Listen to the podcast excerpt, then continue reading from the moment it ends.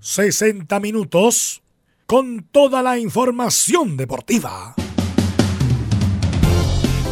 Vivimos el deporte con la pasión de los que saben.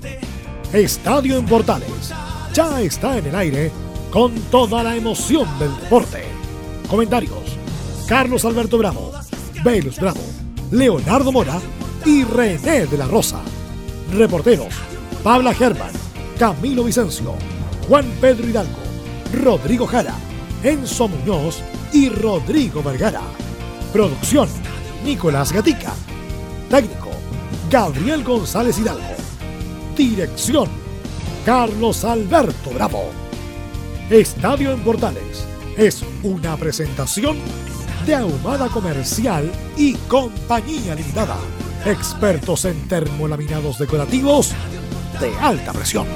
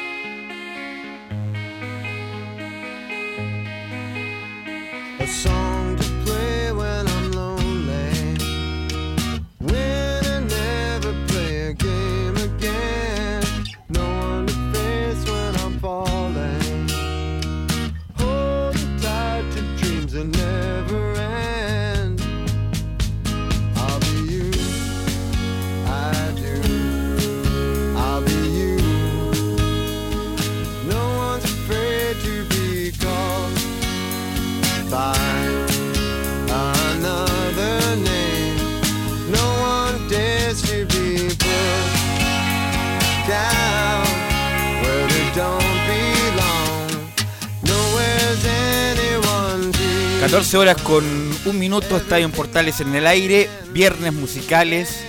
Hoy día estamos con John Fruchante. Para la gente que escucha Portales regularmente, ¿quién es John Fruchante?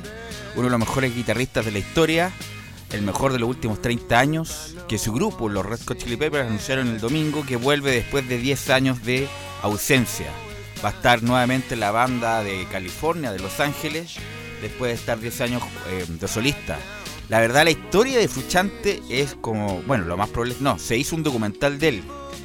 Eh, haciendo la corta, llegó a estar tan adicto a la heroína, a la cocaína, que incluso tuvo que. Mm, le tuvieron que poner eh, tejido de piel porque se ponía mal las inyecciones de heroína. Eh, estuvo muchas veces al borde de la muerte. Después de ese año 92, el 99, perdón, donde vuelve la banda, es prácticamente como su salvación.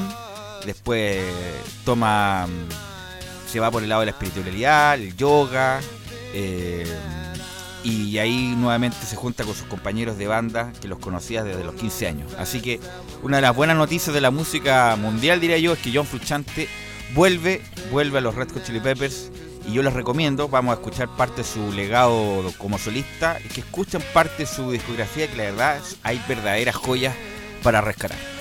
Bueno, tenemos mucha información, vamos a tener un despacho ahí del Teatro Municipal de Las Condes para ver quién fue el mejor de los mejores. Tenemos información de Colo Colo, que Matías Fernández está a punto ya de anunciarse como contratación. Tenemos novedades con la U, en la voz de Enzo Muñoz, la Católica. Tenemos mucho eso, mucho más en la edición de hoy de Estadio en Portal, la edición ya del 20 de diciembre. La otra semana es Navidad, Nochebuena y Navidad. Así que todo eso en detalles nos va a comentar nuestro compañero Nicolás Gatica. Buenas tardes, Pedro, y también a toda la sintonía de portales titulares para esta jornada de día viernes. Claro, comenzamos con lo que dejó un extenso Consejo de Presidentes ayer en NFP que terminó pasada la una de la mañana. En él se definió que el torneo 2020 de Primera A iniciará el 24 de enero. Se aumentarán los minutos exigidos para los sub-20 y se mantuven 5 extranjeros. También veremos el tema de los descensos. Ya nos metemos en el fútbol chino donde Colo Colo hoy volverá a los entrenamientos de cara a la próxima temporada. Sobre Matías y Valencia hay noticia en desarrollo. Moza aseguró que Valdivia no hizo ningún gesto para continuar en el club. El la también volvió hoy a las prácticas. Sobre las caras nuevas que podrían llegar, Enzo Muñoz nos cuenta cómo trabaja la gerencia para buscar nuevos jugadores. En otra noticia del fútbol chileno, en Everton se confirmó la vuelta de Patricio Rubio al cuadro Oricielo. En la U de Conce aún no hay técnico, Juan José Rivera no llegaría y Miguel Ponce, que es otro candidato, seguiría dirigiendo en Bolivia. Y cerramos con la premiación de los mejores deportistas chilenos, que se está llevando a cabo, como dijimos, en el Teatro Municipal de Las Condes. Sabremos en instantes quién será el mejor deportista de la temporada a nivel olímpico y paralímpico también. Esto y más en la presente edición de Estadio Importante. Gracias Nicolás Gatica y con la guitarra y la voz de John Fuchante son los viernes musicales del día de hoy. Ya vamos a estar conectados con nuestro compañero Laurencio Valderrama que está en el Teatro Municipal de Las Condes para que nos comente esta jornada de premiación del mejor de los mejores. ¿Cómo estás Laurencio? Buenas tardes saludarte, eh, y a toda la gente de Portal. Vamos de inmediato con la piano en, en el, una de las ganadoras del premio Mejor de los Mejores.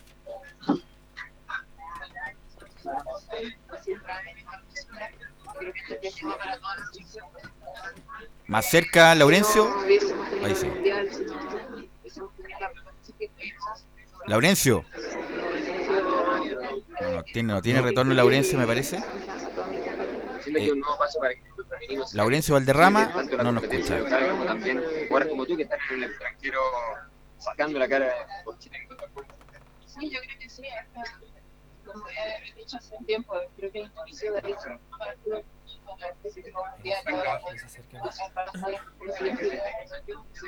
Así que ya Laurencio.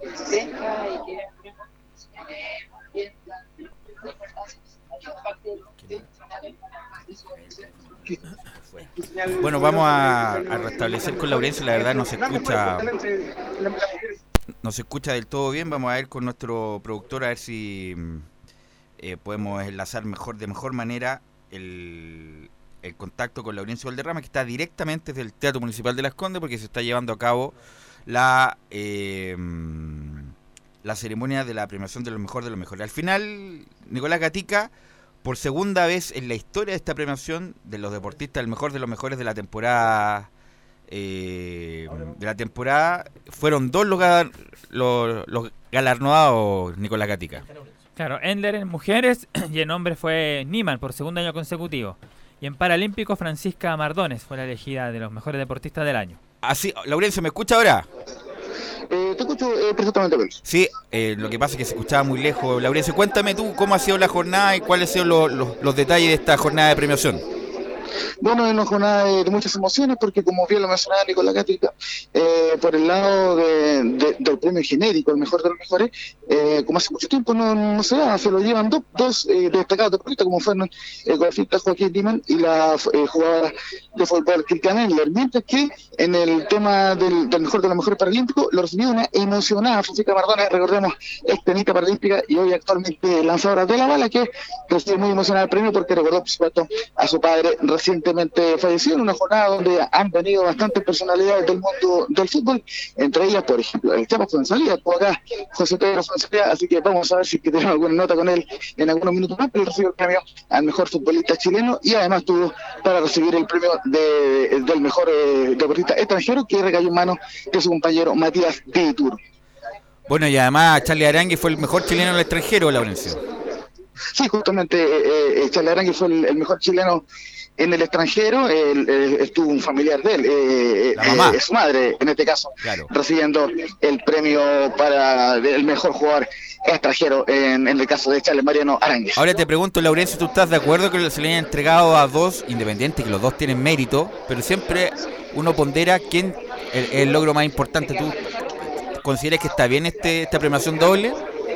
Mira, eh, el, el, el, gran problema, y, y te lo entero, eh, no estoy tan de acuerdo, porque hubo otros años donde sí también pudieron eh, haber habido dos, dos ganadores.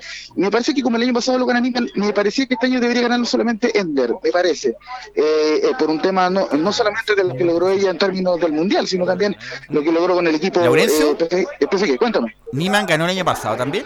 ¿El mejor de ganó mejor? el año pasado, sí. sí. Claro. Ah, lo había ganado ya, o sea, me había olvidado ese ese punto. Lo que pasa es que Niman este año, para la gente que nos está escuchando, ganó por primera vez en la historia para un chileno un torneo de la PGA, que es como un torneo ATP del tenista. Primera vez que un chileno haya ganado a ese nivel un torneo, entonces era como muy era muy relevante lo que hizo. Y Antler, que hizo un gran mundial, a pesar de lo mal que le fue a la selección femenina, que no clasificó a la segunda ronda, eh, está en el Paris Saint Germain, fue, estuvo entre las nominadas para el premio de Best, pero como es un deporte colectivo, como que no es tan concreto el, el logro personal, diría yo. Pero bueno, Sí, el- así el- lo decidió el, el tema- el círculo.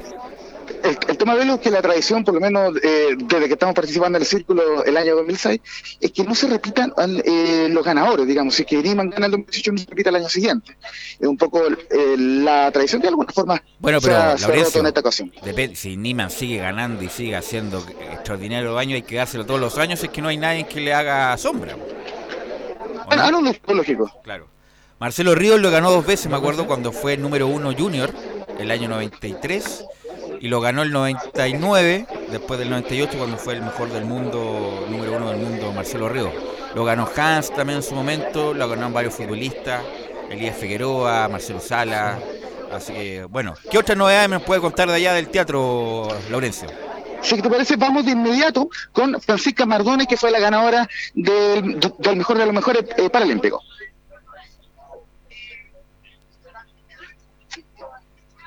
Aquí no hay audio. No. Y bueno, eh, esperemos que el deporte paralímpico siga adelante.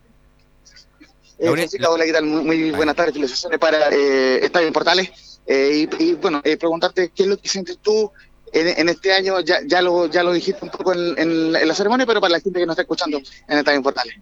Bueno, ha sido un, un año muy exitoso en lo deportivo. eh, estoy muy contenta por los resultados que se han ido eh, saliendo en cada competencia. eh, eso es, eh, es solamente eh, poner en práctica lo que hemos ido entrenando día a día con mi equipo de trabajo. Eh, y bueno, espero que, que las cosas sigan. Gracias a este premio, el mejor de los mejores, me da también mucha responsabilidad de poder de tener que seguir entrenando, seguir mejorando y así lo haré, eh, pondré lo mejor de mí para ojalá tener un buen resultado en Tokio el próximo año. Y un bálsamo eh, especial por lo de tu padre. Sí, claro, o sea, yo creo que para mí es lo más importante. Esto eh, ha sido una, un- unos últimos meses muy emocionales, eh, eh, que para mí yo lo que quería era homenajear a mi papá y, eso significó salir campeona mundial y tener récord mundial y ahora qué mejor reconocimiento que esto es algo que, que nosotros, yo desde que era chica siempre leía el diario con mi papá al lado y veíamos quién eran los mejores del año y que ahora estar yo ahí eh, es algo muy, muy emocionante. ¿Este es el año más importante de tu carrera? Sí, sin duda, este es el año más importante de mi carrera deportiva. Eh, cierro el año como número uno del mundo, como campeona mundial, con el récord mundial vigente y el mejor de los mejores, o sea, ya no puedo pedir nada más. Y que encima eh, fuiste eh, premiada como la mejor del mes. Ah, claro, además mejor del mes de América, entonces, bueno, ha, sido mucho reconocimiento y eso es, es parte del trabajo también y, y este reconocimiento no es solo para mí, sino que también para todo mi equipo que, y el Comité Paralímpico también que ha apoyado arduamente en que uno tenga estos resultados. Y por último, preguntarte lo que se viene para el, el año eh, 2020.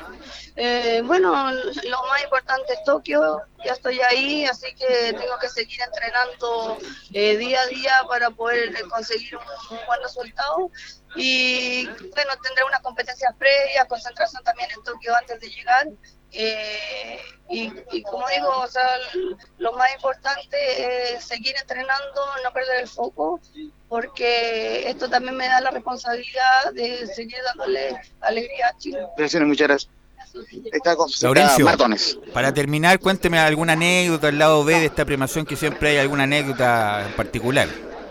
Eh, no, eh, la principal justamente que estamos observando eh, a la Tana Endler, que es muy generosa con los medios de comunicación, es que ella llegó atrasada, digamos. ¿Ya? Eh, desconozco el, el motivo por, lo- por el cual pasó eso. Y el tema es que no recibió el premio cuando tenía que recibirlo. Y, y después el, el- uno de los animadores, Ignacio Valenzuela, tuvo que improvisadamente, porque la reconoció, eh, llamarla al, al escenario como para poder tener eh, eh, ese momento con, con la premiación, donde eh, tradicionalmente se, eh, eh, se le pone el nombre en una tarima, en, una pantalla eh, LED, entonces eh, una pequeña eh, anécdota y, y, y otra anécdota que, también es polideportiva, que vino casi completo el equipo de básquetbol sub-14 que, que ganó uno de los premios al mérito eh, deportivo, estaban todas las niñas ahí eh, formaditas recibiendo el primero de, muchos premios que iban a recibir en su carrera. ¿Hay alguna cosa de refresco, algo para comer o solamente el, el hecho de estar ahí nomás? Hemos estado todo el rato dentro de acá del, del teatro, así que no sabemos si que afuera hay algo para Ah, comer, pero estamos aquí obviamente eh, más que esperando el tema de la comida, esperando para conversar con los deportistas. Voy a decir que, que nos ha ido todavía el Chavo Fuenzalía para ver si, si que lo podemos tener aquí eh, para estar importarle, porque ojo, iba a venir Juan Tagle, pero al final no, no vino, solamente vino el Chapa Fuenzalía. Bueno, si tiene el chapa Fuenzalía nos interrumpe y, hacemos el contacto de inmediato. ¿ah? Perfecto, estimado. Laurencio, Laurencio, ¿te dice? sí, ant- en, en representación de Niman, ¿quién lo recibió el premio? Fue el padre eh, del mismo nombre. Ah, El señor Niman. Niman, Claro. ya. Gracias, No, Laurencio. Y, y- y- y como anécdota, él, dijo que era la primera vez que recibió un premio, así que él, él como persona. Ah. No interrumpe si tiene al chapa Fuenzalía Laurencio. ¿ah? Ahí estaba Laurencio Valderrama, nuestro compañero, que estaba directo ahí en el Teatro Municipal de Las Comas. Teatro espectacular, ¿ah? los que han tenido la posibilidad. Yo también fui una vez, muy, muy bueno. Bueno, en Camilo, Nicolás Gatica, se aprobaron las bases del campeonato para el próximo año. ¿Qué es lo que indican las bases para el próximo año en lo medular, don Nicolás Gatica? Todo el país deportivo lo escucha. Exactamente, se definieron varios temas. Primero, la cantidad de equipos de la NFP. Fuerte, claro y pausado. Esas son las tres cosas. Fuerte, fuerte, claro y pausado. Claro, la cantidad de equipos de la NFP determina lo siguiente. Dice, uno de los primeros puntos aprobados durante el Consejo fue la cantidad de equipos que tendrán rango de profesional. Los dirigentes finalmente aprobaron que, de forma transitoria, serán 45 las escuadras que se repartan en las tres principales divisiones. Con esto, las nuevas bases del Campeonato Nacional señalan que habrá 18 clubes en Primera División, 15 en Primera B y 12 en la Segunda Profesional. ¿Ya? Esta determinación abre la puerta a la llegada de los ascendidos Deportes Linares y Concepción al profesionalismo, la que se debería concretar con la presentación del cuaderno de cargos correspondientes. Son los que van a ascender. Ya, de la vamos con las bases de la primera A, que la gente está muy interesada en eso. Bueno, las fechas de inicio, ¿cuándo van a ser?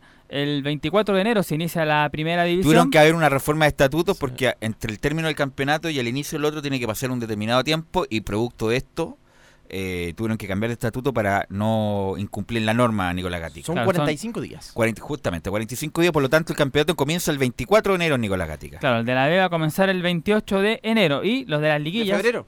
Perdón, de febrero. Porque está la liguilla. Claro, la liguilla se va a jugar entre el 11 y el 19 de enero en encuentros que se van a disputar en los estadios Nacional, Monumental y San Carlos de Apoquindo. En esas tres Este es partido único, ¿no? Claro, que se va a jugar el día 11, que tenemos estos lo- los siguientes compromisos en esa jornada del día A ver, 11 se van a enfrentar Barnechea ante Copiapó, ya. Ñublense contra Puerto Montt, Cobreloa ante Temuco y Melipilla frente a Unión San Felipe. Esto van a ser el día 11 de enero, justamente estos compromisos que se van a disputar entonces en el conjunto de...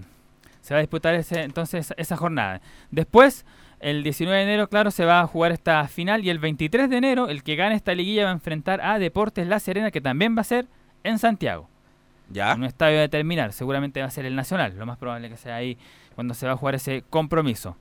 Después tenemos también a la, la Copa Chile, cuando se va a disputar estos compromisos. La semifinal se va a disputar el viernes 17 de enero entre Colo Colo y Católica. Aún se determina, no se determina el horario ni la sede. Y el día 18, el sábado, si es que Unión Española cambia su, su parecer, va a enfrentarse a la U el día sábado 18. Sábado, 18 de enero, estadio y horario de terminar. Claro, no- todavía no se sabe ese compromiso. Ya. Y la final va a ser el día miércoles 22 de enero. También lo más probable que sea en el Estadio Nacional. Lo más seguro Ya, que entonces, en conclusión, el torneo comenzará el 24 de enero, como lo llaman, tras Sí. modificar los estatutos. La liguilla será los días 11, 12, 15 en jornadas dobles, ¿cierto? Sí, El 19 de enero, la semifinal de la liguilla. ah. El 23 de enero, el ganador de la liguilla va a jugar con La Serena. Sé, sí. Y la Copa Chile se juega el 17 y el 18 de enero, las semifinales, y la final el 22 de enero. Claro. Siempre Ya. y cuando, bueno, Unión Española siga con la misma idea de, de no, si Unión a- presentar. No va a jugar. Unión va a terminar Sí. jugando. Sí, sí, yo creo que. también se mantuvieron los cinco extranjeros. Exactamente, eso es lo mismo. Otra definición importante que se entregó, claro que la máxima cantidad de futbolistas extranjeros va a tener, va a seguir siendo cinco. ¿Ya? Habían clubes como Everton, Colo Colo y La Calera que querían seis, pero finalmente entre todos determinaron que no. Van a seguir cinco. Lo otro en los minutos para los juveniles. Un cambio importante para el 2020 será el de los minutos mínimos para tener a jugadores sub-21 en cancha. El aumento de fechas generado en el incremento de equipos en primera división llevó a los equipos a elevar esta exigencia. De esta manera los equipos deberán cumplir con un total de 2.142 minutos para futbolistas sub-21, promedio de 63 por partido. Recordemos que en el 2019 el mínimo establecido por reglamento era de 1.350. Ya, ahora, ¿cómo va a ser el, el sistema de los descensos en primera A? Sí, pues aquí ya, ya lo tenemos complicado. Para determinar a los equipos que bajarán serán dos tablas separadas. ¿Ya? Una que reunirá todo el puntaje de la temporada El puntaje 2020. del campeonato que se juega el 2020. Sí. El último desciende, eso es claro. Claro, y Después, la otra tabla de coeficiente de rendimiento que ponderará las unidades del 2019 y 2020. el campeonato que pasó, que no se pudo terminar, y el campeonato que viene. Claro, y de todos los equipos que Ya, por lo tanto, la tabla general, disculpa que te interrumpa, pero porque vamos clarificando, la primera tabla del campeonato 2020, el último desciende. La tabla del coeficiente que reúne el 2019 y el 2020 también baja. Sí. ¿Y cuál es el otro, des- el, el otro descenso? Claro, mientras que el tercer descendido saldrá de un partido entre los penúltimos de ambas tablas. Perfecto. Del de la- ya. El En de la tabla sí. del 2019-20, que es la ponderación, y la tabla larga única del 2020. Los 2020. penúltimos se juegan el descenso. Y en el caso de los ascensos a la A va a ser lo mismo que este año en primera B. El campeón y el ganador de la liguilla van a ascender el 2021 a la primera división. Y en la misma vamos a escuchar al señor Luis Baquedano, el hombre, el gerente, según gente de la U, el Perkin, el Goma de, mm, de Jorge Segovia, y que ellos reiteran, el señor Baquedano, que no piensan en jugar. No quiero ser tan determinante así como, ¿sabes? Que bajo ningún, ningún, ningún motivo. El principio nuestro es que no vamos a jugar. Y, y créanme que aquí hay, lo acabo de decir, es un tema de principio. De una vez por todas tenemos que ser coherentes. Nosotros dijimos que no íbamos a jugar porque no procede que el directorio de la NFP designe un partido. El torneo se terminó y se terminó. Hay otra instancia para decidir que sea, no sé, el último consejo presidente, no o sea, la posibilidad que seamos nosotros el Chile 4. El único logro que se va a lograr, se va, se va a determinar por razones deportivas, o sea, por, por la cancha, es la liguilla. Que por lo demás tampoco está en la fase de la liguilla de otro equipo, pero se va a lograr. Pero no hay descenso por, secretaría, no hay, no hay, hay ascenso por secretaría, salió el campeón por secretaría, independiente, ¿ah? católica por secretaría o no secretaría, era campeón igual, pero por secretaría. Nosotros quedamos fuera de, la Sudamericana, de no secretaría, porque podríamos haber accedido a un cupo de la Copa Sudamericana, estábamos, nos quedan 18 puntos y estábamos en el mismo puntaje el quinto. Estaba explicando como pidiendo disculpas un poco, ¿ah? Sí. pidiendo disculpas al señor Baquedano, de a poco ir cambiando, no, que vamos a jugar y vamos a meternos con toda la Copa Libertad. Bueno, así es la cosa de los, de los dirigentes. Y vamos a escuchar al señor Moreno, que ayer habló, porque ayer se mm, confirmó que Jaime Valdés va a jugar por La Serena. La Serena. Y muchos empezaron a rumorear es que solamente por la liguilla para poder eh, ascender a, al equipo de La Serena a la primera mm, división. Y por lo mismo, Sebastián Moreno indicó que ojalá no haya un tema infl- inflacionario en las contrataciones. Se establece que la, la eh, prohibición de eh, contratar estos jugadores pa- pa- para el solo efecto de poder disponer de ellos en, dos semanas. Eh, la idea es no producir eh, un tema inflacionario en, la contratación de jugadores para efectos de eh, burlar la normativa y solamente contratar para el octogonal y después eh, cederlo a préstamo. La idea es jugar este, este octogonal que te va a permitir eh, el ascenso a la primera división eh, con eh, la realidad eh, presupuestaria de la, de la primera vez. Así es, así que bueno, no creo, porque las condiciones económicas han, por las cu- cuestiones que hemos vivido últimamente, el país va a tener una contracción económica, lo ya lo hemos vivido, lo vivimos en el día a día, acá los que vivimos en Chile, la gente que nos escucha del extranjero, así que no creo que haya... Es más, lo que se está haciendo en el fútbol chileno es ajustando cada vez más los presupuestos porque la cosa no alcanza. De hecho, no ha llegado ninguna así como, como figura al margen de que, de que se pueda hablar. Colo Colo sí está, Colo se está moviendo. Sí, sí, sí, sí. Se habla lo de, de Leo Valencia que podría ser y él podría, yo me imagino que tendrá un gasto, lo mismo de, bueno, Matías Fernández que se baja de, de- de sueldo, pero pero los otros equipos en general no, no tanto. Y alguien que se está hablando todo este mercado veraniego, pero según el señor Huawei, el presidente palestino, descarta interés de clubes por Lucas Pacerini. No existe ninguna opción de Colo Colo. Colo Colo no está interesado al jugador. Colo Colo no ha conversado con Palestino como ningún otro club ha conversado con Palestino. No nos han llamado. El jugador pertenece a Palestino, se ejerció la opción de compra y está absolutamente en orden. O sea, usted cuenta con Pacerino para la próxima temporada. Absolutamente. Según el señor Huawei, Lucas Pacerini juega una temporada más por lo menos en Palestino. Bueno, ya tener la opción de un buen, compra. es un buen, sí. es un buen delantero alto y le aguanta bien, pero no es Marco Van Basten. Así que guardemos las proporciones. Eh, es un buen delantero que saca diferencias por su envergadura en el fútbol chileno, pero la- eh, es un buen delantero y punto. Pero que había sido bien criticado, incluso si le costó en Palestino, así que imagínate, en un club grande yo te dejaría mis dudas, no sé si estaría... A lo mejor puede que responda, pero, pero está la incógnita y va a estar. Entonces, creo que... por- ya pasó con Matías Campos López, que fue goleador en Palestino y en la 1 no pasó nada. Y, lo- y va a volver a Palestino Matías Campos López. Vamos a ir a la pausa, Gabriel, y vamos a volver con todo el informe de la U de las novedades, porque ha habido varias noticias, varias novedades en las últimas horas. Radio Portales le indica la hora. 14 horas 25 minutos. Termolaminados de León, tecnología alemana de última generación. Casa Matriz, Avenida La Serena, 776 Recoleta. Foro 22 622 56 76. Termolaminados de León. Porque somos lo que Chile escucha. Escuchamos a Chile. Una vez más, la radio, el medio mejor evaluado en los últimos acontecimientos que vive el país, reitera su compromiso con el Estado de Derecho, la democracia y la plena libertad de expresión. Escuchar radio durante estos días me ha permitido estar informado de manera oportuna y clara, sin transmitir miedo. La radio ha sido el único medio de comunicación con el que me he informado durante las últimas semanas, sobre todo en los largos trayectos entre mi casa y el trabajo. Me gusta la radio, me da la información como ningún otro medio.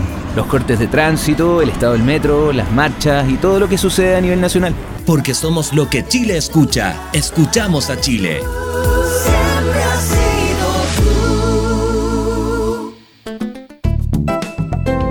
Comercial IAC y Compañía Limitada. La mejor calidad mundial en laminados decorativos. Comercial IAC y Compañía Limitada es Vertec en Chile. San Ignacio 1010, Santa Rosa 1779, Avenida Mata 446 y Portugal 501. Comercial IAC y Compañía Limitada es Vertec en Chile. ¿Tiene problemas laborales de tipo civil u otros? Entonces, lo invitamos a participar de nuestro programa Consultorio Legal en Radio Portales de lunes a viernes de 10 a 11 horas con los abogados Nicole Villanueva Gutiérrez y Camilo Ahumada Marín, ambos titulados de la Universidad de Chile. Consultorio Legal en Radio Portales.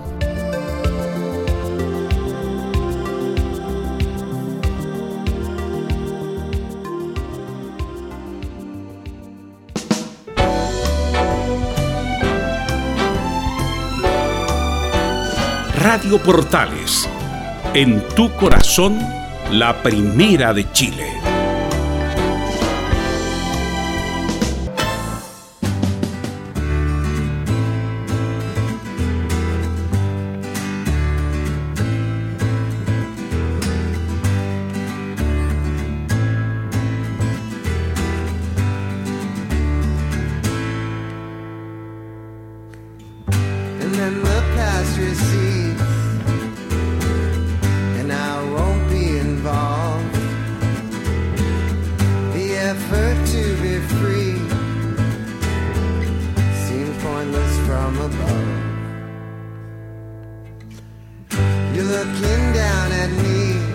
14 horas con 28 minutos.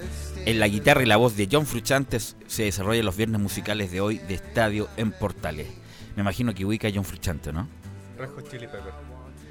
Lo ubica. Hot Chili Pepper. Lo ubica. Por eso. No, pero no lo ubica el trabajo de solista. No. No, no. Hay mucha po- poca gente que la. Pero es un extraordinario guitarrista y lo vamos a seguir disfrutando en Estadio en Portal. Y ya está Enzo Muñoz para que nos comente la actualidad de la U, porque ha habido novedades la última hora, eh, Enzo. Sí, esto en relación al jugador Matías Rodríguez, porque finalmente habría habido un acercamiento luego de muchas declaraciones por parte de tanto de- del representante del jugador como de su mujer, que más en las últimas noticias salió dando una entrevista extensa donde se le preguntó precisamente por, por esta casi inminente salida de Matías Fernández, de Matías Rodríguez. Rodríguez. Finalmente todo parece indicar de que Matías Rodríguez podría continuar en Universidad de Chile porque algunos directivos habrían pedido su continuidad y harían todos los esfuerzos posibles para acercarse económicamente a lo que está pidiendo más o menos el jugador. Que no- ¿Y es verdad o es mentira? Usted me, me lo confirma o no. Que desde la altura tuvieron que manejarse en esta situación que Carlos Heller eh, llamó a los dirigentes actuales de la U para que hicieran algo para que Matías Rodríguez no se fuera. Todo indica que es así. Yo la información es que tengo es que se metieron los directivos de Azul Azul. Ahí si hubo presión o no de Carlos Heller lo desconozco por completamente, pero es lo más probable de que Carlos Heller haya involucrado en esta negociación por lo demás, porque el jugador es bastante representativo de todo lo que fue la Universidad de Chile, estuvo en el año 2011. No, pero- insisto, pero insisto, y Matías Rodríguez tuvo un buen año, considero que tuvo un buen año el año pasado. Fue uno de los goleadores del equipo después de Venegas. eh, fue, fue el principal agente ofensivo de la U, incluso más que Bosellur, diría yo. Y si es que tiene problemas defensivos, es, no es problema propiamente de él, es un problema de funcionamiento, que cada vez que se iba Matías Rodríguez, nos hacían la cobertura correspondiente para que ese lado sector derecho de la U se hubiera tan apremiado como fue el, el año pasado. Pero Matías Rodríguez, insisto, y además no teniendo un lateral derecho de nivel en el, en el plantel, eh, la U podría hacer un esfuerzo el, para por lo menos tenerlo este año. ¿Cuáles son los números de Matías Rodríguez que tienen su paso por Universidad de Chile? 306 partidos, 53 goles, 8 campeonatos. Es el defensa más goleador de la historia del cuadro azul. Su representante hace un par de días solamente decía, es cierto, no se llegó a un acuerdo, se hizo una oferta que es prácticamente una invitación a que se vaya. No se trataba de un esfuerzo esta vez, sino de una invitación a que se vaya. Esas eran las palabras del Pero eso fue el día miércoles. Perfecto. Miércoles. Miércoles, pero finalmente hoy día nos enteramos de que finalmente habría habido un acercamiento en estos días, producto de precisamente las presiones de los directivos de Azul Azul, por lo cual habría la posibilidad, no hay que darlo como confirmado plenamente, pero está la posibilidad real y cierta de que Matías Rodríguez pueda continuar en el cuadro de Universidad de Chile. Sí, porque en redes sociales estaba circulando lo que ganó cuando llegó desde Italia, eh, de llegó, perdón, de gremio, claro, de gremio. Eh, Matías Rodríguez ganaba muy buen dinero, después se le bajó a la mitad, que seguía haciendo buen dinero, y ahora iba a Matías Rodríguez, entre comillas, a ser el tope de los sueldos máximos de la U. No obstante que hay un jugador en el plantel que gana más que todos, que Ángelo Enríquez, Sí. que sobre la media, que gana tres veces más de lo que está ganando Matías Rodríguez. 70 mil dólares es lo que está ganando. Es feo hablar de plata, pero eh, Ángelo Enrique gana como cuarenta y tantos millones de pesos. Impresionante lo que gana Ángelo Enrique. Bueno, de Europa se vino, de México se vino la U. Así que eso con, con esa información de Matías Rodríguez, que es casi un hecho de que va a continuar en Universidad de Chile. Otra noticia. Es una buena noticia, yo diría yo, para, el- para la gente de la U.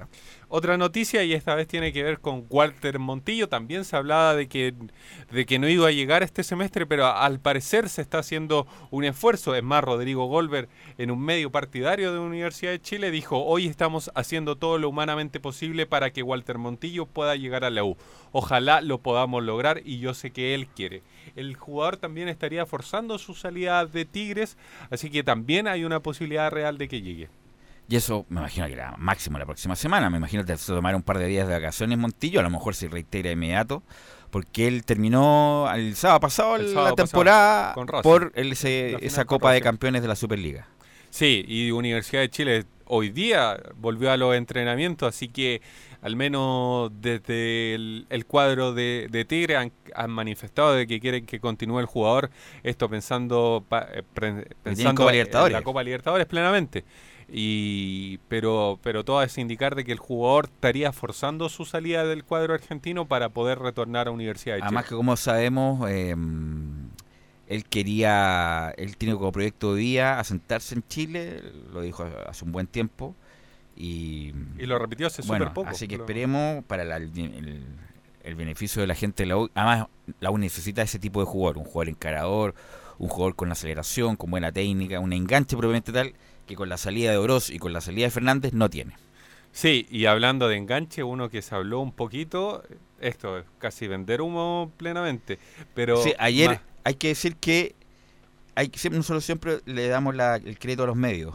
Ayer yo en Twitter, pero salía el Twitter de DirecTV, DirecTV. que decía que Matías Rodríguez se quedaba en la U y que fue ofrecido quién Enzo Muñoz. Jorge el Mago Valdivia. Yo creo que ese humo, humo. Primero, la U no tiene la plata para contratarlo, a menos que una empresa subsidie el sueldo. ¿Qué es lo que hizo Colo Colo por lo Y demás? además que a Valdivia lo que sé es que quedó muy herido producto del tratamiento que le dio Colo Colo a Valdivia. Yo creo que da más la posibilidad que pueda jugar en Católica porque jugar en la U es como muy extremo. De ir al archirrival a jugar, pierde todo el, entre comillas, Aparte tenía una jugada en contra. idolatría, idolatría de Colo Colo, eh, porque llegar a la U perdería todo ese respeto que tendría el hincha colocolino con Jorge Valdivia. Sí, ¿por qué, ¿por qué viene esto? Porque el representante del jugador, Mauricio Valenzuela, que es el mismo representante, Jan Bosellur, lo habría ofrecido. al Son amigos, además Bosellur y Valdivia sabemos que son compadres. Sí, son bien cercanos lo- los dos jugadores, así que por eso habría una, un tipo de acercamiento, pero pero es prácticamente imposible de que Jan Bos- de que Jorge Valdivia vaya a la U. No, sí, no, o sea, es una anécdota más del mercado de pases del fútbol chileno. Aparte hay que decir que Universidad de Chile está tratando de ba- rebajar su planilla en cuanto a sueldo, entonces traer a Valdivia digo, con un sueldo la alto- única opción de que Valdivia llegara a la U es que alguien lo pueda financiar, una empresa, un grupo inversor, lo que sea, pero la verdad no sigamos hablando de esto porque esto es no va a pasar nada con esto. Ya, otra noticia tiene que ver con Del Pino Mago, porque había información de que ya estaba casi listo el tema, pero eran dos refuerzos los que pedía Palestino. Uno es Campos López, que ya está Aunque, listo. disculpa que te, aunque su presidente ayer de Palestino dijo que estaba todo listo. Sí, está El todo el listo, pero, pero había un pequeño problema, que eran dos jugadores los que la U tenía que mandar a préstamo. Uno era Campos López, que ya está es listo, ya está como jugador de Palestino, y el otro era Caroca, pero Caroca forzó su salida para llegar a Iquique por temas familiares. ¿Quién mandaría a la U? Sería mm, Augusto Barrios.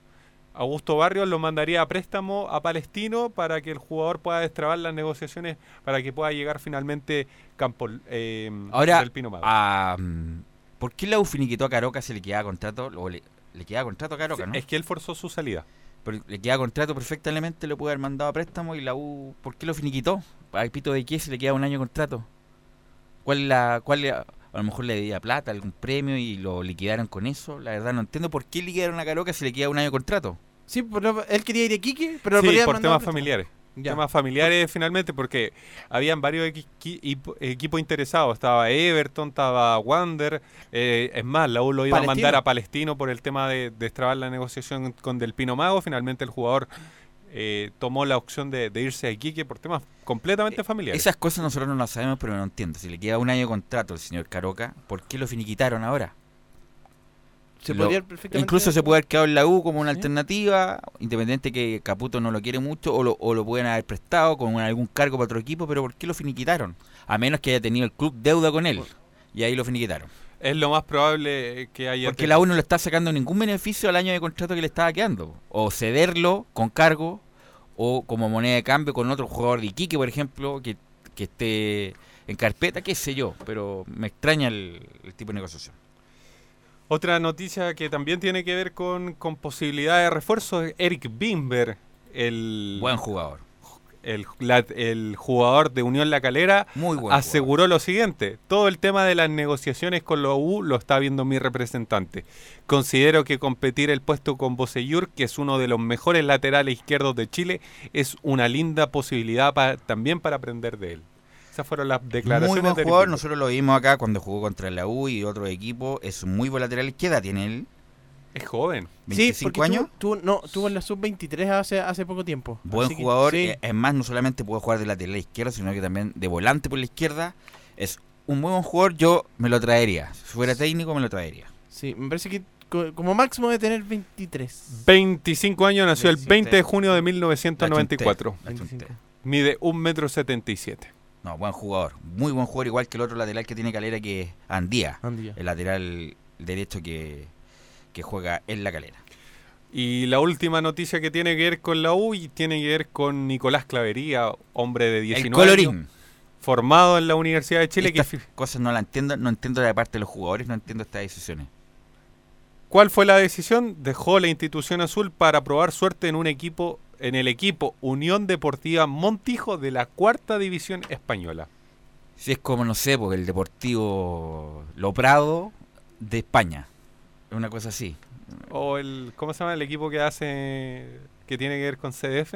El de Vidal. El Rodelito no, pero Roman. ellos están más, más arriba todavía. Pero entiendo, un jugador juvenil, los clubes lo forman, están muchos años en el club y se van así como sin nada. Y jugó, alcanzó a Y jugar más por la encima, Copa Chile. como un equipo de cuarta división, en el a corto plazo no le va a dejar nada por derecho de formación porque es un equipo amateur casi. Entonces, bueno, la, la verdad no entiendo lo que hacen los, los representantes, que era el mismo, el mismo de Collado. Marcelo Contreras. ¿Cuál fue el problema? Pidió un sueldo superior a un 80% al que le ofrecieron desde, el, desde Universidad de Chile y además de quedarse con la mitad del pase. Las exigencias no fueron bien recibidas por Azul Azul, que lo dejó partir al jugador. Era 80% más de lo que le habían ofrecido. Insisto, eh, por algo la gente, la gente de la U forma jugadores y después eh, se van sin nada. Y a Lucho Rojas, si no es por la negociación con su papá, Lucho Rojas tampoco estaría en la U. Por lo menos ahí tienen una buena los dirigentes lo que lo confirmaron como, como jugador de la U por tres años más. Sí, pues, ya son varios jugadores que se han ido de, de Universidad de Chile sin ni Y bueno, hoy día la U retomó las prácticas. Sí, retomó las prácticas ya pensando en el duelo del día 18 de enero. Finalmente fue confirmada la fecha para este partido Queda un- semifinal. un mes. Semifinal de Copa Chile con Unión Española que hay que ver si se juega, porque ya Luis Baquedano lo ha dicho hasta el cansancio de que no van a jugar. Enzo, ¿cuánto estamos? Ah, Estamos 20. 20. La Unión juega. Y aparte, vi- en el, que audio no que, en el audio que escuchamos en la primera media hora, si bien dijo, no es tan seguro que no. Decía, querían manifestar la voluntad de no jugar, pero como que iba retrocediendo también en su declaración. Así que van a La- jugar. se está acomodando de a Sí, poco. sí. Así que ese es el próximo desafío que tiene Universidad de Chile. De ahí lo más probable es que hayan alguno amistoso durante este mes, porque la Universidad de Chile, como, como ya lo decíamos, hoy día volvió a las prácticas. El 18 de enero el partido con Unión Española y el 22 de enero es la final de la Copa Chile. ¿Qué pasa con Franco Lobo? Porque Franco Lobo es de la U, pero le quedan seis meses. La U tiene que renovarle, hacerle una extensión de contrato para que tengan los derechos federativos por un buen y económicos por un buen tiempo. Luego este excelente jugador que tiene la U que jugó la calera la temporada pasada. Es exactamente lo, lo que usted contaba, se- eh, seis meses, así que la U tiene que renovarlo o, o derechamente venderlo. Y, y es por eso que el jugador está en una especie de limbo, porque si bien lo quiere Hernán Caputo, esta posibilidad de que se vaya también es muy real por los seis meses que quedan de contrato. Así que lo más probable están tratando de negociar con él, tratar de, de ver su continuidad, al menos quizás no, quizás no tanto para tenerlo, pero por lo menos para después venderlo, que es lo que le conviene a Universidad de Chile, ya que tiene la primera opción de, de compra. Así que bueno, el lunes me imagino vamos a estar ya ahí desde el Centro Deportivo Azul para informar lo que pasa, lo que pasa con Montillo, lo que pasa con Luis del Pino Mago, que debería estar incorporado ya. Ya la próxima semana debería estar Pablo Aranguis. Lo de Pablo Arangui, que se dice que es casi un hecho. Eh, lo de lateral de Calera, el apellido Eric era- Bimber. Bimber, eh, Lo del delante. bueno, Fernando Cornejo, que ya está entrenando, el hombre de que venía de Coquimbo. eh, así que, y la U tendría que contratar otro delantero porque le quedó Enríquez, Guerra. Enrique Guerra, ¿qué más delantero le queda? y Franco Lobo, que Claro, juega delantero. claro. Pero el resto no, no hay no hay nadie. Y hay varios nombres que suenan. Habían un jugador de 35 Si es, años. si es por sonar, han sonado. Ah, Gon- Gonzalo Vergesio. Sí. Gonzalo Vergesio, el hombre nacional de Uruguay, que estuvo siem- siempre cerca de, de llegar a la Católica. y nunca no llegó. Es un buen nombre en todo caso. ¿eh? Y, Pero la primera opción Sí. es, el- es Mora. Es Mora. El problema de Mora no es no tiene que ver con la transferencia, sino con el sueldo. Y es ahí donde se traban todas las negociaciones. El segundo en la lista era Vergesio, el tercero ya viene siendo Tobías Figueroa, que ya la U está negociando. Se hablaba incluso desde, desde incluso de, de medio antofagastino que era está con el 50% del pase era lo que iba a comprar Universidad de Chile. Después más atrás vienen Pinilla, Roberto no, Pinilla no, imposible. No. Pinilla, Pinilla vende humo, igual que lo de Valdivia. Pinilla por ningún motivo vuelve a la U. Yo hablé con un asesor de un director del ayer justamente. Pinilla, imposible que vuelva a la U. Así que descártelo. Estaba en la intención de, de volver a. Humo, humo, estamos bajando el humo acá en Portales. Acá la idea de Portales es bajar el humo a tanta tontera que se dice por los a ver, medios. ¿Por Así qué, que por qué se explica lo de Pinilla? Porque él quiere volver a, a, Santia- a Santiago Es más, es que y no, no ha confirmado. con algunos directores le ofrecieron esa oportunidad y uno- casi- algunos directores casi se separaron y se fueron justamente porque los demandó por dos mil millones de pesos. Hay que recordar. Yo escuché a Murri acá, ayer aquí. Menos mal que no estaba yo, pero Lucho, ¿cómo va a contratar a Pinilla que quiso ocupar el nombre en la U para negociar un mejor contrato y más encima demandó su propio club por dos mil millones de pesos? ¿Tú crees que alguien quiere volver o quiere recontratar a un jugador así? Lucho, gracias, quédate en La Serena. Eso, eso lo hubiera dicho yo a, a Lucho. Y ahí pasa ahí a la empanada de, ahí de la, la- de Huetelauquén y todo lo más, pero por favor, oye, guardemos las proporciones, pues viejo. Bueno, gracias Enzo. ¿ah?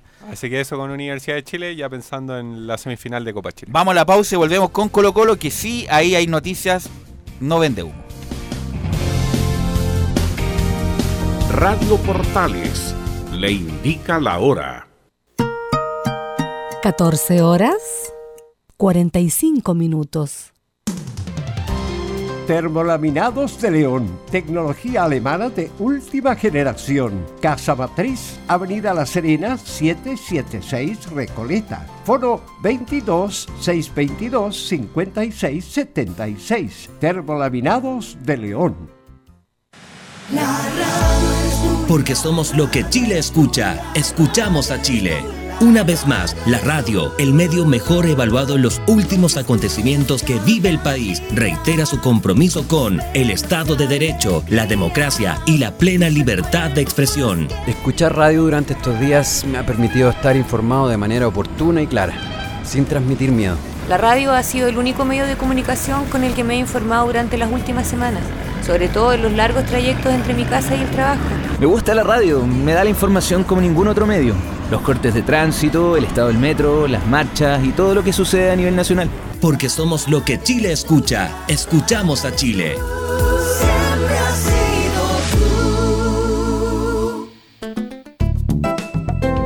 Comercial IAC y Compañía Limitada. La mejor calidad mundial en laminados decorativos. Comercial IAC y Compañía Limitada es Vertec en Chile. San Ignacio 1010, Santa Rosa 1779, Avenida Mata 446 y Portugal 501. Comercial IAC y Compañía Limitada es Vertec en Chile.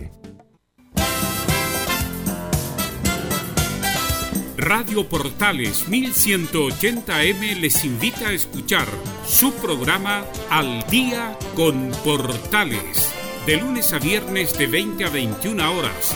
Música, noticias y entrevistas. Al Día con Portales.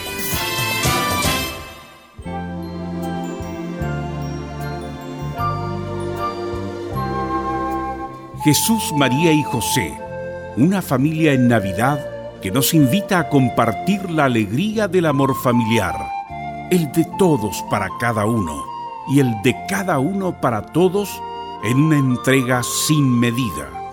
Radio Portales, esperando Navidad.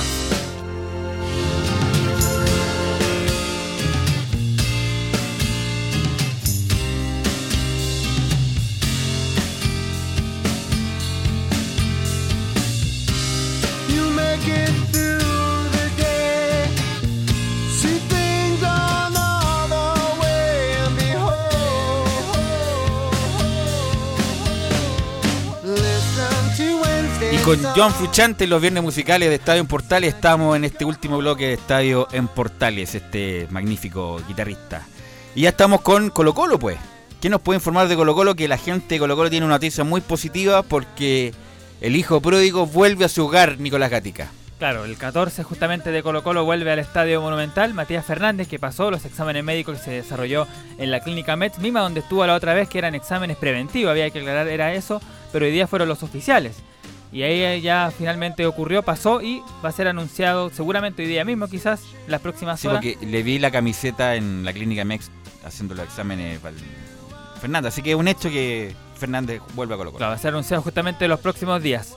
El otra opción que, que Colo Colo está manejando, que es la del delantero Leonardo Valencia, ya tiene un primer paso porque confirmó la gente de, de, de- de Brasil, de Botafogo, Carlos Montenegro, que es el comi- comité ejecutivo, el presidente de aquel, dijo que el jugador no está en los planes para el 2020. Además, reconoció que, claro, su representante se acercó a Colo Colo. Dijo, es un hecho, no contamos con Leo Valencia en Botafogo, tiene contrato hasta mayo del próximo año, pero lo dejaremos libre. Tiene interés de un par de equipos de Argentina como Rosario Central, pero creo que su representante habló con Colo Colo. O sea, Muy buen jugador. Valencia, muy buen jugador. Lamentablemente el Botafogo en el último tiempo fue banca y jugó muy poco. Eh, pero ojalá para él, el beneficio de él, pueda retomar su carrera en Colo Colo. Es un buen nombre para Colo Colo, un hombre joven todavía y de muy buena técnica. Bueno, otro que también se está viendo la posibilidad es la de Edson Puch, que ayer se había dicho de que justamente el cuadro del Pachuca lo ve más cerca de Colo Colo que de la Católica, porque haría efectiva la oferta de 1,5 millones de dólares que ofrece, que es lo que vale justamente el pase de Puch, que Colo Colo compraría, pero ahí está en ese tema. Pero otro que tampoco se descarta que pueda llegar es uno que ya estuvo en Colo Colo, que ahora juega en los Pumas de la UNAM. Nos referimos a Martín Rodríguez, el puntero izquierdo, que también lo mencionan ahí. Y de hecho justamente habla el presidente de Colo Colo, Aníbal Moza, dice que Martín Rodríguez es opción aún. También es una opción, también es una opción, es una alianza que tenemos tirada también por ahí, como, como decimos ahí los sureños, así que tranquilidad, tenemos, tenemos conversaciones con un par de jugadores y, y esperemos que dentro de las próximas horas podamos, podamos dar una buena noticia a todos los colombianos que nos están viendo y escuchando. Es que con el sueldo de Valdivia se pueden traer tres jugadores. Se ganaba como. ¿Cuánto ganaba Valdivia? Como 60 palos. Claro. Eh, puede traer tres, cuatro jugadores tranquilamente por ese sueldo que ganaba Valdivia. Los que se irían del equipo de Colo Colo que están negociando su posible salida a préstamo o de forma definitiva son Iván Morales y Gabriel Costa, quienes no estarían justamente conforme con los pocos minutos que tuvieron esta temporada. Y disculpa que, que me, ha- me haga autobombo, pero yo lo dije acá, del minuto uno. Costa no es para Colo Colo, no va a andar en Colo Colo y ahora lo aclararon prescindir. ¿Y quién lo trajo Costa? Mario Sal. Mario Sal lo trajo Sporting Cristal. Y como dicen los jóvenes ahora en la Plaza de la Dignidad, Plaza Italia, como quieren llamarle, ni un brillo, ni un brillo Gabriel Costa en Colo Colo. Y perdió el gallito ahí Mario Salas porque lo trajo, lo defendió hasta, hasta lo más que pudo justamente el técnico de Colo, pero también ya se convenció de que Costa no dio y el, el jugador estaría justamente viendo la posibilidad de partir. México podría ser una opción donde podría ir eh, Costa. Iván Morales, ahí también se está buscando dónde podría llegar. Pero Moza también tuvo palabras para la salida de Valdivia porque justamente había que saber qué es lo que opinaba el presidente de Blanco y Negro. Y Moza, Aníbal Moza se refiere justamente a la salida de Valdivia. Bueno, la verdad las cosas es que el mago, primero que nada, eh, es, un referente de- del Club Colo Colo, él siempre va a tener las puertas abiertas en esta institución. Eh, Marcelo Espina eh, tuvo un par de conversaciones con su representante donde a Marcelo el directorio lo mandató para que buscara algún tipo de acuerdo con, con Jorge para ver un gesto en cuanto a lo que podía significar su renta. Y la verdad las cosas que nunca, nunca recibimos un gesto, nunca, nunca nos dijeron, oiga, mire, por esto nosotros podríamos quedarnos. Entonces al no tener esa, esa, esa disposición, ese gesto que estaba esperando la institución, dado el poco, el poco tiempo de juego que, que jugó Jorge el año 2019, el directorio decidió no renovar el contrato. Ahí dice, pues no hubo ningún Bueno, gesto de yo le pregunto al panel Camilo Enzo, eh, Colo Colo quería deshacerse de Valdivia, digamos las cosas como son. Sí, absolutamente, porque era- jugó poco, pocos minutos en el campeonato, en realidad no... Si, a- si hubieran querido tenerlo, hubieran alargado las negociaciones hasta, obviamente, hasta lograr que, que extendiera su préstamo. Y ni, si- y ni siquiera le- hicieron las negociaciones, si No. es lo mismo que dijo el representante de Valdivia, ni siquiera hicieron negociaciones por, por Jorge. Pero es que aparte de ser un jugador que se lesiona bastante, que el mismo caso de Matías Fernández, si uno lo quiere, es también un tipo problemático en la cancha. Además, Entonces, además, en pasó cualquier mucho- minuto puede pasó mucho tiempo menos. expulsado, eh, Cuando volvió mucho tiempo O'Higgins. lesionado, nadie va a discutir la calidad de él, pero un jugador que juega tan poco es poco rentable. Lo último que escuchamos de Aníbal Mosa, es justamente cómo va el tema de los jugadores que van a llegar. Negociaciones van por buen camino. que avancen la- las conversaciones y ahí más tarde podemos, podemos dar alguna cosa más oficial. Ustedes saben que Faltan detalles en el faltan detalles, faltan situaciones que se están dando, así que esperemos con tranquilidad. Ya muy cerca. Estamos, Pero- estamos en eso, tranquilos. A nivel los documentos, Sí, los documentos deberían llegar hoy día. no sé, hablemos más tarde, muchachos. No les puedo adelantar nada. Me encantaría decirles, ma- darles mayor información, pero en este momento seguimos las conversaciones, van por muy buen camino todos. Bueno, lo último de Colo Colo, los posibles nombres de delanteros que podrían llegar al cuadro albo.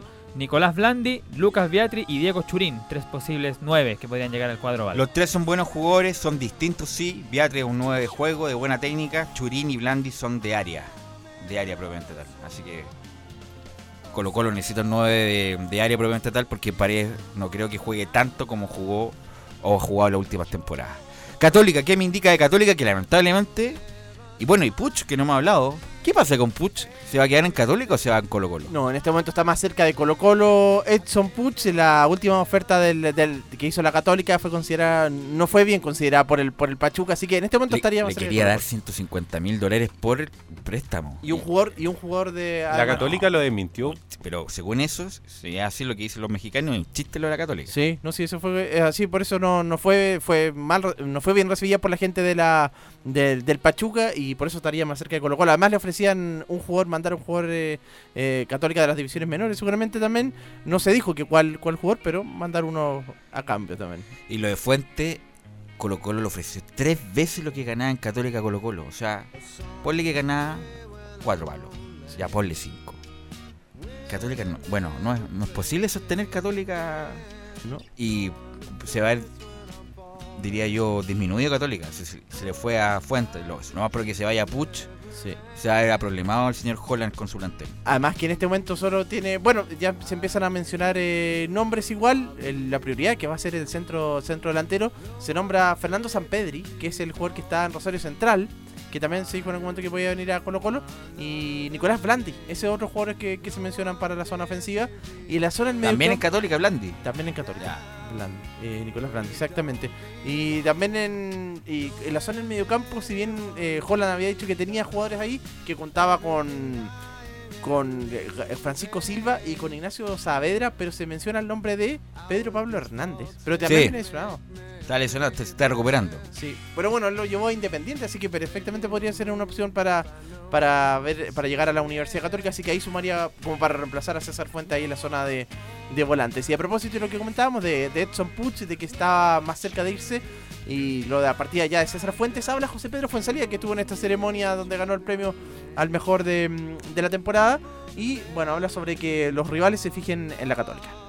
Creo que habla bien de, los jugadores también y de lo que ha hecho Católica de estos últimos años. Que, otros clubes también se fijen en nuestros jugadores y, clubes que, como Colo Colo, que, estamos compitiendo mano a mano. Entonces, obviamente yo me, pone muy contento por, los jugadores que tenemos, de que tengan opciones de, de poder crecer, de, que los quieran otro equipo, de mejorar sus contratos, que al final nosotros somos, somos futbolistas, pero también somos trabajadores y obviamente como compañero de ellos me gustaría que, sigan acá porque son, son jugadores que han sido importantes y que nos llevaron a conseguir logros que, que nos hemos propuesto durante el año.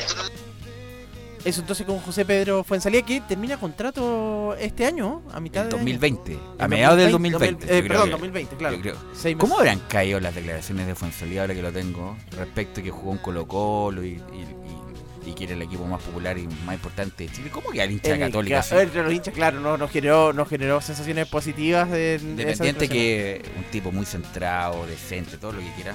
Pero hay cosas que mejor omitirlas en vez de decirlas, sobre todo para el sentimiento más recalcitrante del hincha de, de algún club. Exactamente. Bueno, y también habló sobre su renovación. Él, bueno, obviamente la prioridad podría estar, va a estar en Católica, pero no descarta en todo caso. Radio Portales. No descarta partir La del equipo, del equipo cruzado. Sí, las conversaciones están. Nosotros tenemos una, una relación con Católica muy directa, eh, muy sincera también y, vamos, a ir, vamos a ir evaluando. Yo me siento muy cómodo acá, siempre lo he dicho, o sea, Católica, Católica en mi casa, empecé acá en divisiones menores, aquí estoy hoy en día después de cuatro años y obviamente me siento muy cómodo, pero, pero también me gusta, me gustan los desafíos y, por eso también siempre dejo la puerta abierta. Yo no, no me cierro a estar siempre en un lugar, me gustan los desafíos y, y como lo hemos hablado muchas veces con, con el Tati o con el presidente, iremos viendo en el camino y tomar la mejor decisión para el club y para mí. Pero me imagino que, lo- bueno, ya están, estarán trabajando las dirigencias de la Universidad Católica para que no les pase lo mismo que con César Fuentes. Y claro, como Y ha con pasado. Puch, probablemente. Y con Puch y. Por, por lo general, con los jugadores que han estado terminando contratos, se, se ponen a negociar antes, con lo que les interesa, obviamente, retenerlos. Así es. Así que Católica, novedades en cuanto a contrataciones. Cuatro contrataciones, ninguno, solo Nada. los nombres de estos tres El nombres. 9 se que están buscando. El 9, sí. Y la, y la otra opción de, de 9 es también Ronnie Fernández, que todavía no podría ser, podría ser una, una opción. Y vuelven al trabajo en una semana más, el 26 de diciembre. Así es, gracias Camilo. Eh, bueno, le quiero agradecer a Camilo Vicencio, a Don Enzo Muñoz, que estuvo en el Reporteo Azul, la producción de Nicolás Gatica, nuestro enviado especial, Laurencio Valderrama, en el Teatro Municipal de Las Condes, que nos estuvo en vivo ahí con la producción mejor de los mejores, y por supuesto la puesta en el aire de don Gabriel González Hidalgo. Y nosotros, como Estoy en Portales, nos encontramos el lunes a las 14 horas.